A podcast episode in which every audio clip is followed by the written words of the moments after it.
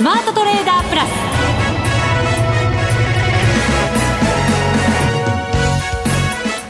全国のリスナーの皆さんこんにちは。内田まさです。この時間はザ・スマートトレーダープラスをお送りしていきます。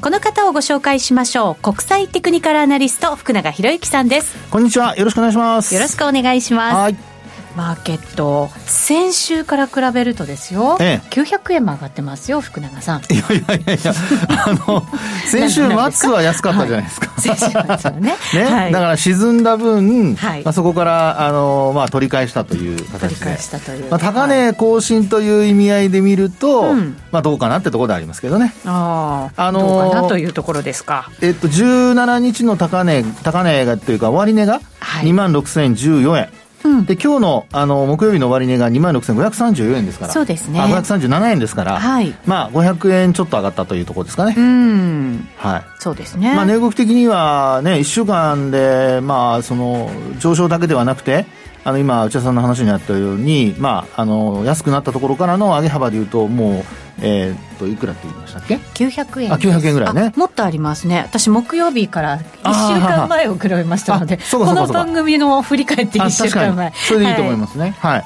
でそれで考えれば、まあ、900円というところであると、えーね、もっとっていうことになりますから、えーね、一番安かったところから終値ですけど、えー、それでももっと上がってますね、そうですね、ねね。ですから本当にあの下げると、まあ、その後戻すというですね、はい、えー、非常にあの、まあ、理想的な相場っていうんですかね、回転が効いている、そうです、そうです、そうです。ねまあ、本当私はそこまであの想像はちょっとできませんでしたけども、まあ、本当にあの強い相場ということで値動き的にはもう、えー、文句なしという。これどうなんですかね、はい、強い相場理想的な相場っていうね言葉が出ましたけれど、ええはい、継続していくっていうその継続性を見るとき、え、また、えーと、手締まいうタイミングを考える時、はい、そういうのもやっぱりいろいろなんかね今後考えていかなきゃいけないななんて思ったりもするんですよね。そうですよね、えー、ですからあの短期的な、まあ、昨日のように、まあ後でちょっとご紹介しますけど加熱感が出てるような時と、はい、それからあとはあの、まあえー、先週のね先ほどのお話のように一旦こう下落する場面があっても、まあ、もう一度あの収書からこう切り返すっていうような、うん、いわゆるその上昇トレンドが続いているパターンですよね。はい、ですので、その両方をやっぱりちゃんと見ておかないと、まあ、特に今一番、まあや、やっちゃいけないというか、やらない方がいいのはやっぱり空売りですので。そうですね、はい、勢いありますもんね。そうなんですね。で、まあ、時給も、あの、まあ、昨日、今週ですかね、あの、火曜日出た信用の改ざん、売り算、まあ、ちょっと改ざんは減ってますし、で、売り算は若干増えてたのかな？若干あの減少したかもしれない。後でちょっとご紹介しますが、まあ、値動き的にはですね、あの、少し時給もタイトなままの状態が続いてますから、はい。まあ、このあたりをやっぱりちょっと見つつ、あの、短期的な、あの、まあ、判断でいくのか、うん、それとも、今中長期で見て押し目買いを考えるパターンでいくのか、まあ、ここは本当にあの自分の投資スタンスをかんあの、まあ、しっかり持っていかないと、はい、中途半端にやるのが一番、まあ、よくないかなというふうには思いますけどね。そうですね、はい、今日はそのあたりしっかり見ていこうかと思いますので、はい、はい、よろしくお願いいたします、はい、そして番組後半は月1ゲストマネックス証券チーフ外国株コンサルタント兼マネックスユニバーシティシニアフェローの岡元兵八郎さんをお迎えします、はい、楽しみですね。アメリカ株もねそうです。強いですから。もうね昨日はちょっと反落しましたけど、それでも終値で一度3万ドル乗せますからね。そうなんですよ。やっぱりそっちが上がっていくなら、うんはい、こっちもっていう感じでしょ？そしたらもうリグタイミングがいつなのかなって言ってていいんですかね。じゃあ岡本さんに聞かなきゃいけませんねその辺は。いやいやいや、ね、まあまあね、はいはい、今日はだから、両方で伺っていきたいと思います。すね。はい。はい、濃い30分お楽しみください。この番組を盛り上げていただくのはリスナーの皆様です。プラスになるトレーダーになるために必要なテクニック、心構えなどを今日も身につけましょう。どうぞ最後まで番組にお付き合いください。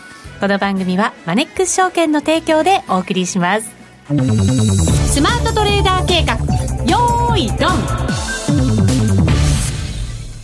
さあ、それではまずは東京市場です。大引けの日経平均株価240円45銭高の26,537円31銭で終わっています。ここは一段高の展開ということになりました。はい、そうですね。はい、で、あのー、ただまあ、商いとしては2兆4000億円ぐらいですかね。昨日が3兆円超えてましたので、まあ今日は、はい、あのー、若干減少。で、まあ、今晩、アメリカ感謝祭で、お休みですし、はいえー、あと、明日も、その、まあ、あえー、と、その、感謝祭と、うん、それから祝日の間、あの、まあ、週、えー、そうですね、祝日の間の反論取引ということなんです、はい、金曜日もね。そうですね。はい。ですから、まあ、そういう意味では、あの、少し商いが減少しても、今のように外国人主体の、まあ、えー、東京市場というふうに考えれば、まあ、致し方ないかなというところではあります。うん、そうですね。はい。はい、ただまあ、あの、2兆4000億円っていうのは、ちょっと前で考えれば、多い方ですから。多いですよ。ね、贅沢言っちゃいけません。言ったつもりはなかったんですけど。そうでしたか？はい、まあ、あの、本当そういう意味ではですね、高水準を、うん、まあ、あの、今晩のニューヨークがお休みといってもですね、頑張ってや、あの、取引が行われているということですね。はい、そうですね。はい、これどうなんでしょうね。資格なしって感じですか？マーケットとしたら。あの、資格はもちろんあるとは思うんですけど、あまり資格を見てないという。なのでこの番組でバランスを取りましょうああ、資格いっぱい見ちゃう。う見なくていいものまで見ちゃったりね。いや、そんなことありませんよ。今日何見ます？やめてくださいよ、もう。こんなね、あの、マイナスな話をしようと。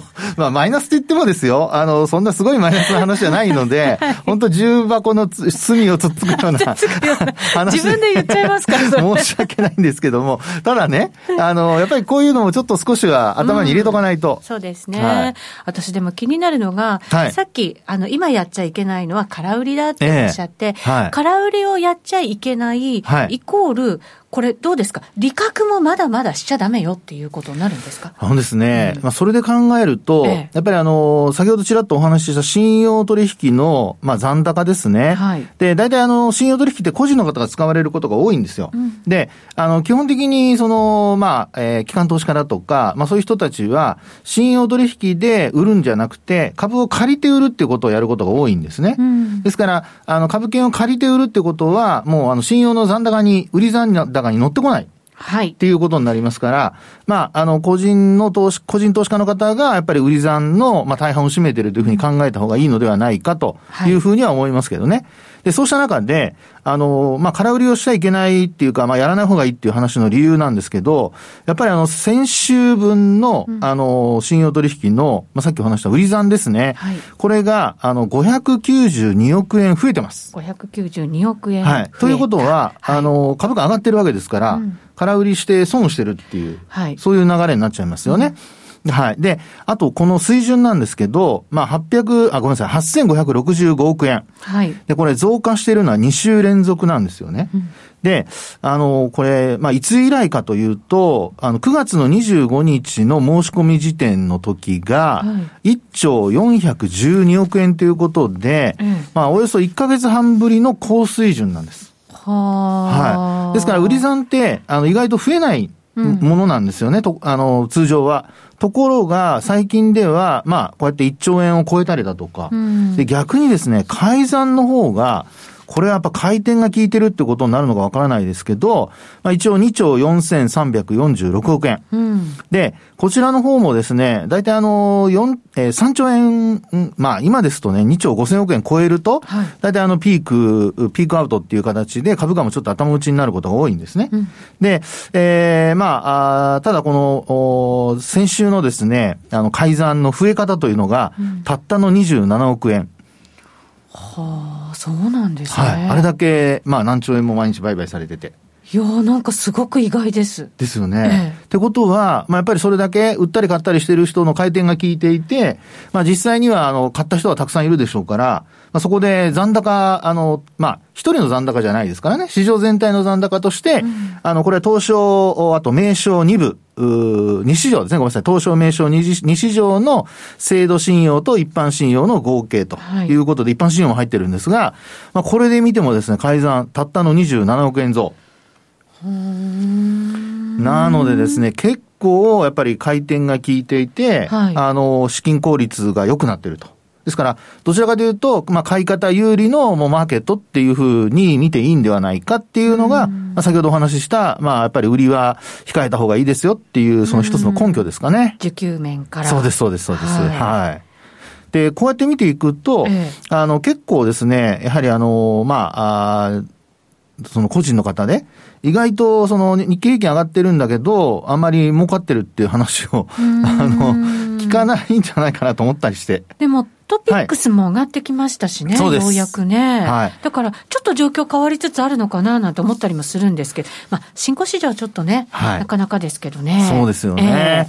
えー、で、まあ、やっぱり今のこの状況で、内田さんの話にあったように、やっぱりトピックスが、うん、あの、しっかりとですね、えー、まあ、高値、えー、を、まあ、ようやくですね、あの、昨日、ね、えー、おとといですか、年初、月曜日に年初来高値更新して、えー、えー、まあ、月曜日じゃないですね、ごめんなさい、3連休明けですから、火曜日ですね。火曜日ですね。火曜日ですね。火曜日に、あの、高値を更新して、うん、で、まあ、昨日ももちろん高値更新。はい、連日の高値更新と、年初来高値更新ということですから。そして今日も、ということですね。はい。なので、ようやく、あの、まあ、明るい兆しが、こう、見え始めてきたと。ただ、その個別のね、銘柄によっては、1月の高値からすると、まだ全然戻ってないっていうような銘柄も結構ありますからね。はい。なので、まあそういう意味では、あの、日経平均の、まあ上昇、それからあと、えー、トピックスでもやっぱり寄与度の、あの、大きな大型株。はい。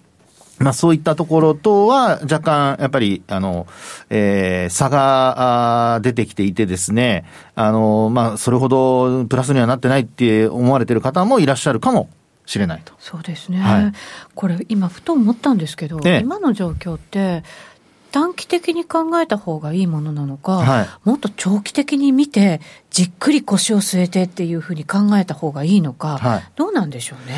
これはですね、えー、あのまあ、私は今のこの状況で、あの、やっぱり、株価が上がり始めたところの背景をちょっとやっぱ考えてみたんですよね。ええ、そうすると、あの、これ両方です。テクニカルとファンダメンタルズと。はい、で、テクニカル的には、これはもう持ち合いが長い期間続いて、うん、で、そこから上離れて。そうですね。はい、ポンと行きましたよね。そうですよね。で、そこからトレンドが発生したという形ですから、まあ、トレンドが崩れるまでは、これはやっぱり乗っかっとくっていうのが、まあ、セオリーだと思います、うん、そうですね。はい。で、一方でファンダメンタルズで考えると、うんあの、もちろんですよ。あの、まあ、日経平均の一株当たり利益なんかは、ちょっと前は1050円とかだったんですよね。はい、50円とか30円とか40円まで落ちた場面あったんですが、まあ、そこから今1070円台ぐらいまでちょっと回復してはいます。うん、ね。で、ただ今期の見通しっていうところで見ると、PR はもう24倍台の半ばぐらいまで、24.5倍とか6倍までいってますから、はい、決して割安っていう水準ではないんですよ。いや、そうですよね。はい、ちょっと前に比べたらもう割高の水準になってるわけですよね。ね。で、ただ、ここで、そのテクニカル的にはトレンドが出たという、まあ足元を見ているわけですよね。はい。ね。で、一方でファンダメンタルズは足元は良くないんだけど、逆にこのファンダメンタルズの方が、例えば下期、うん、あるいは来期っていう話でですね、はい、もう来期の大幅増益を見込んでるなんていう、うそういう話がちらほら聞こえてくるわけですね。いや、この四六がもうそこになって、あとはね、はい、やっぱり回復を待つのみっていう、はい、感じではありますよね。ねそう考えると、増益率を、まあ、要は大口の投資家の方がですよ、どの程度って弾き出すかによって、割安なのか割高なのかっていうところが、もうガラガラっと変わっちゃうわけですね。じゃあもしかしたら長期的に見たら、はい、まだ割高じゃないという、まあそう見てるからこそ、やっぱりあの外国人投資家買ってるっていうところなんじゃないかなと思うんですけどね。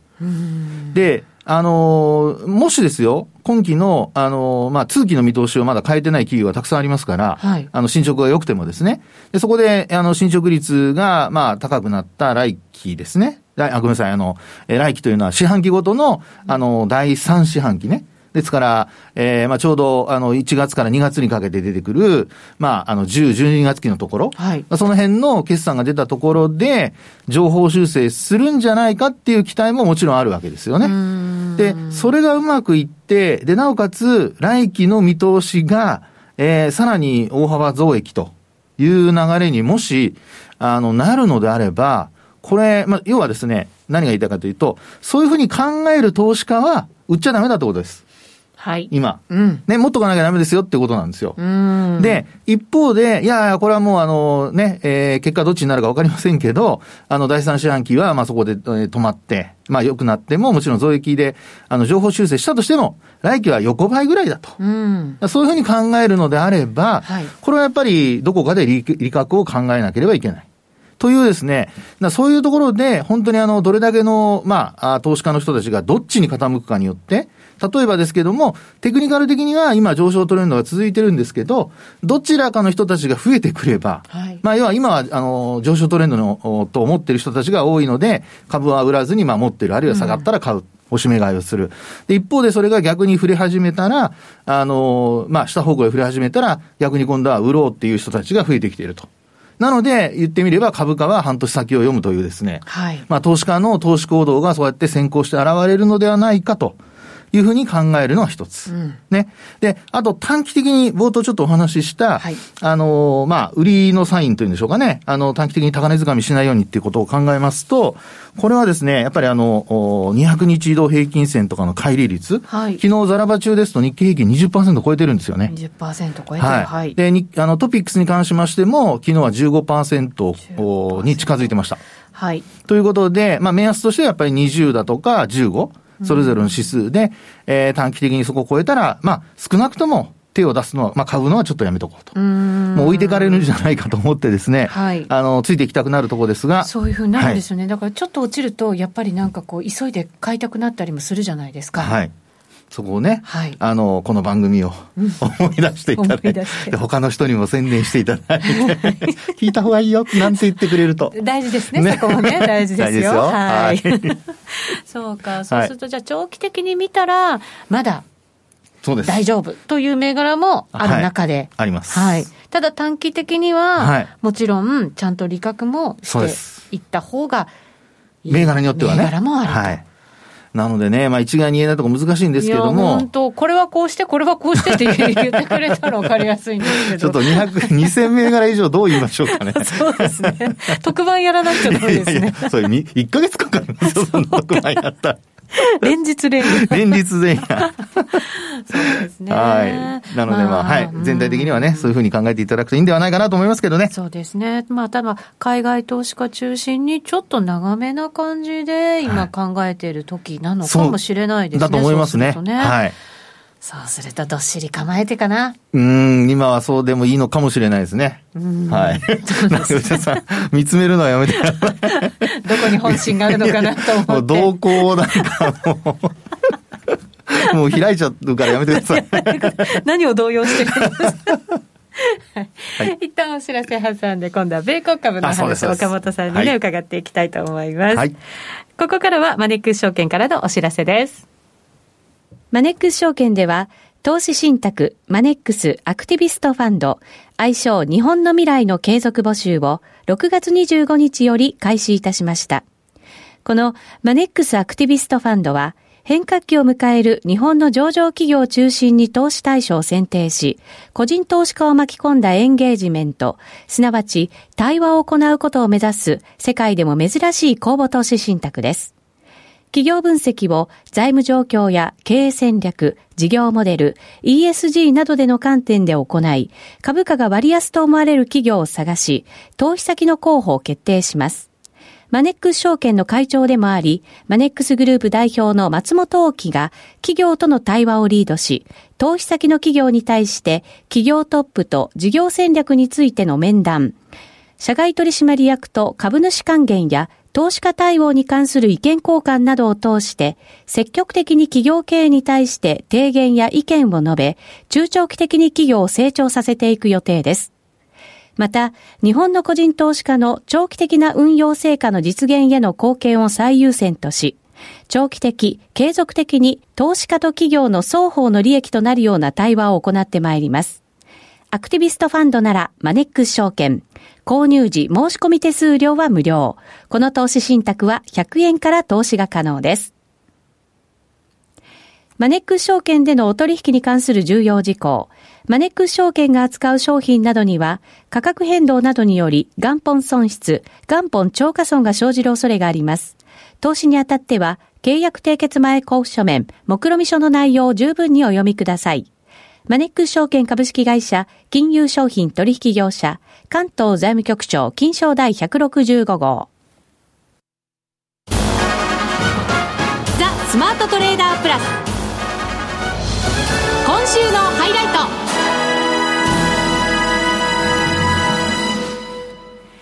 さあ、それではここからのゲストをご紹介しましょう。マネックス証券チーフ外国株コンサルタント兼マネックスユニバーシティシニアフェローの岡元兵八郎さんです。こんにちは。こんにちは。よろしくお願いします。はい、よろしくお願いいたします。アメリカ3万ドル。ねねすごい。祝。祝。3万ドル。万ドルそしてもう一つ、祝がある。え？いいですか？言っちゃって。何かもらえるとか？すぐそっち。すぐ欲しがるんだから。いやいや、すいません、違いました。欲しがりさん。実はですね、ハッチさんが本を出されました。おすごい。そうなんですよ。アメリカ株の行方知りたいでしょ？福永さんも。いや、もちろん知りたいですよ。ね、だってもう日本株もアメリカ株も今一心同体なんですから。そうなんですよ。はい、アメリカ株がね、上に行ってくれたら日本株も 続くよっていう。アメリカ株あまり上がらなくても日本株上がってますけどね。たまには。たまにはね。たまにはですはい、そういうこともないと。はい、そのね、アメリカ株について、岡本さんが書いてくれました。あら、素晴らしい。えー、今こそチャンス、資産を増やす米国株投資入門。ということで、えっ、ー、と、私も実は新刊今手元にあるんですけど、らら正式な発売日が12月3日。えじゃあその前に？そう。すりたてほやほや。内田さん、やっぱりなんかコネクションあるな。でもね、読みたいなと思ってて、本当に出してくださったんで、はい、本当に嬉しくて、これ、実はですね、もうすぐ発売日ですけど、はい、番組でもプレゼントいただきましたので、それはすごい、はい、そうなんです。どーんと10名様にプレゼント頂戴しました。殺到するんじゃないですか、これ。そうだと思います。ね。行方気になるでしょ？はい、気になります。なのでご応募は番組ホームページの応募フォームからお願いいたします。締め切りがですね、発売日の前日12月2日水曜日と。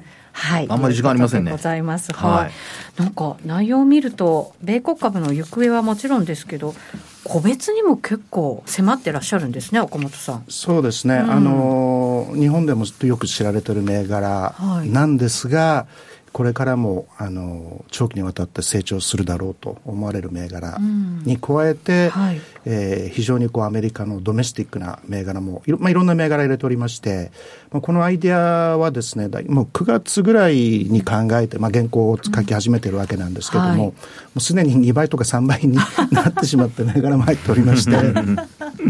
悩ましいですね ねでも私実は知らない企業も結構名前があってびっくりしちゃったんですけどこれを読むとそうするとアメリカの未来がねなんか見えてきそうなまた産業の未来が見えてくるんじゃないかななんて思ったりもしますので、ね、ぜひ皆さんにはこの未来をね感じていただけたらなと。はい銘柄だけ見ちゃダメですよ、これ。そうなんですよ。ちゃんと中身も読んで、ね。中身読まないと。そうなんですよ。はい、一章からすごいもう中身濃いですから。うん、ね、本当、ぜひぜひお読みいただきたいと思います。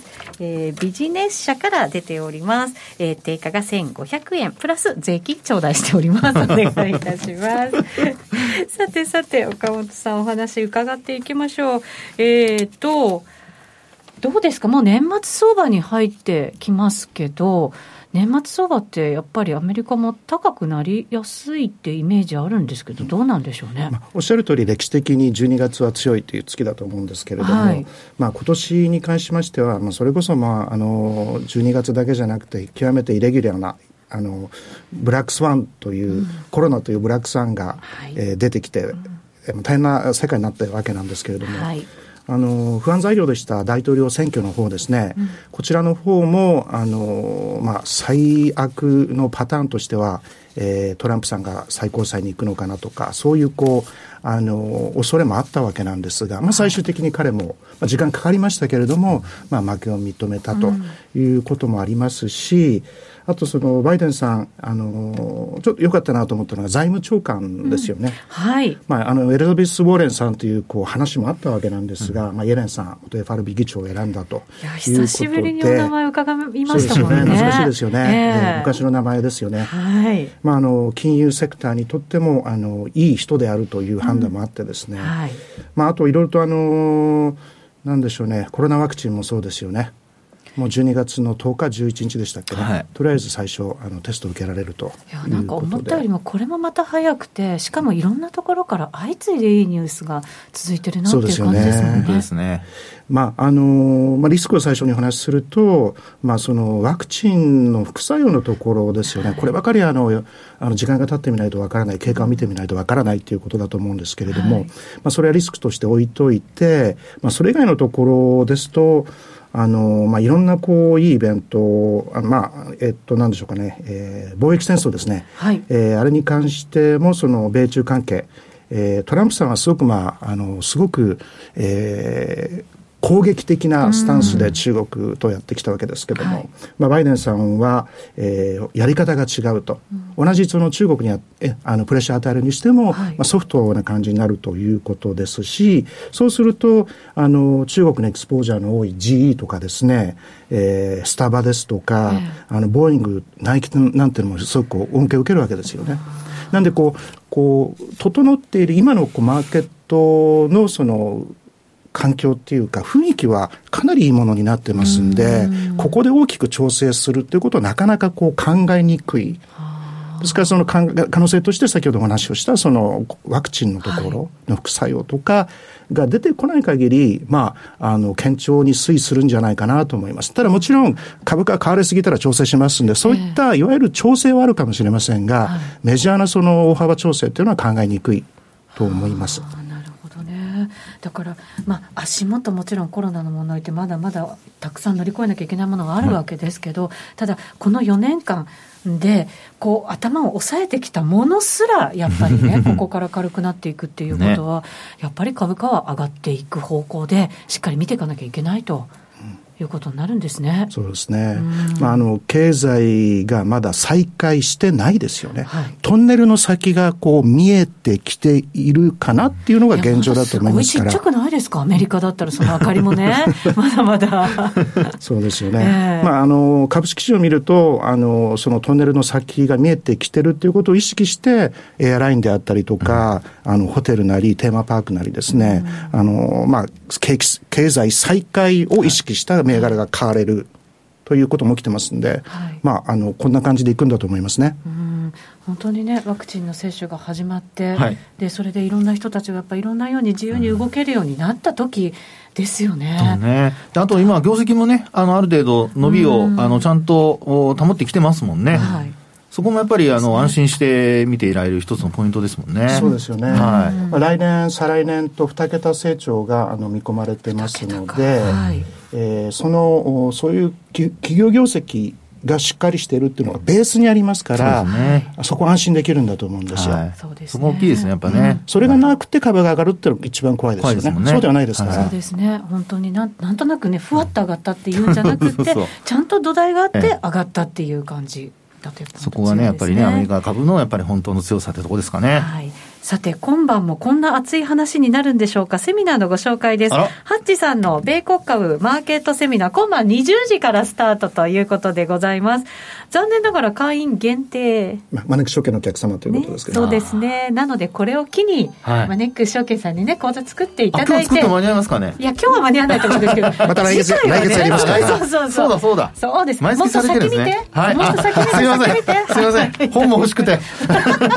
両方欲しくなっちゃうから。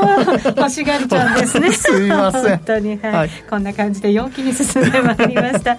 今晩はぜひ、えー、20時からハッチさんと盛り上がっていただきたいと思います。詳細はマネック証券のホームページご覧になっていただければと思います、はい、ハッチさんありがとうございました、どうもありがとうございました、さて、あっという間にお別れのお時間です。ここまでのお相手は、福永博之と内田まさみでお送りしました。それでは皆さん、また来週。この番組はマネックス証券の提供でお送りしました。Thank you.